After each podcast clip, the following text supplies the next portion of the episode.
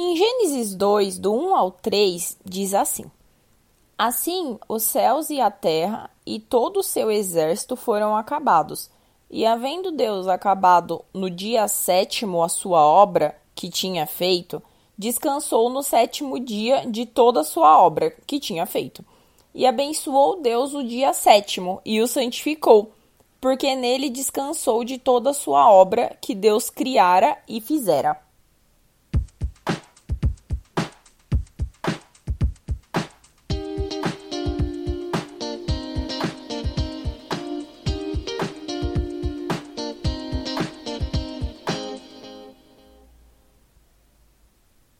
Olá, ouvintes do Palavra do Dia.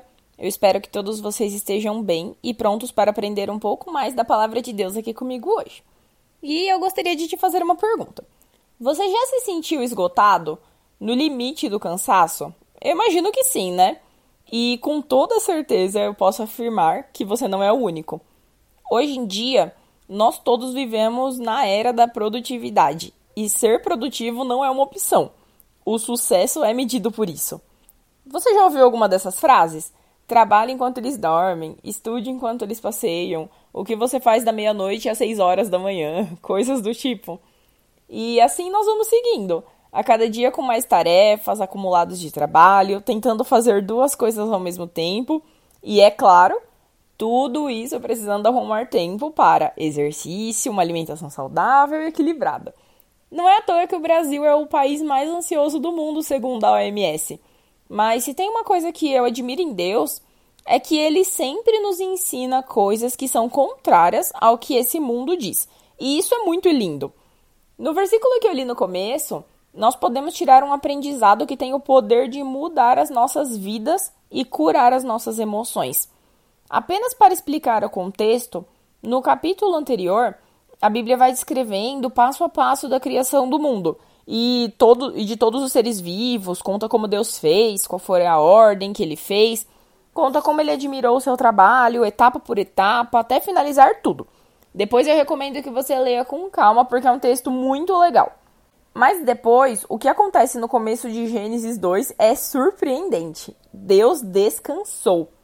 E aí você pode se perguntar: mas Deus fica cansado? A Bíblia diz em Isaías 40, 28 que Deus não se cansa e nem se fatiga. Ou seja, Deus não descansou porque ele estava realmente cansado. Ele descansou porque o descanso é divino. E além disso, com isso, Deus nos ensina que o descanso não é só para quando estamos cansados. Ele é um hábito e ele é realmente necessário e ele realmente abençoa as nossas vidas. Você pode e deve descansar. E não apenas descansar de qualquer forma, mas descansar em Deus. O nosso cérebro a cada dia mais está perdendo a capacidade de descansar. E isso se deve a muitos e muitos fatores. E por isso a nossa única saída é fugir para Deus. O descanso é algo divino e nós precisamos dele. E você pode me perguntar assim: mas como eu vou descansar? Eu tenho trabalho, eu tenho casa, tenho filhos, preciso fazer faculdade, posso pegar horas de trânsito todos os dias para chegar no trabalho. Eu preciso chegar num cargo de gerência até X idade, tenho que investir, treinar, cuidar da saúde, etc, etc, etc.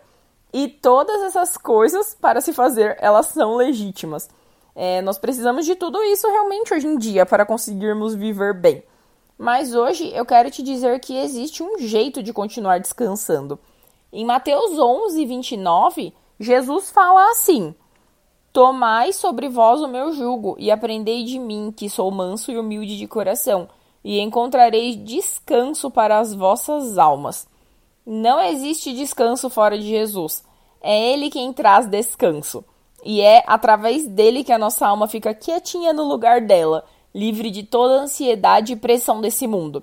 Nós precisamos aprender a descansar em Deus se até mesmo Deus descansou, quem somos nós, pequenos mortais, para acharmos que não temos a necessidade de fazer o mesmo? E como fazer isso então? Pedindo para Jesus, nos colocando aos pés da cruz todos os dias e pegando para nós o fardo de Jesus, que é leve. Amém? E você, gostou dessa mensagem ou conhece alguém que esteja precisando ouvir isso?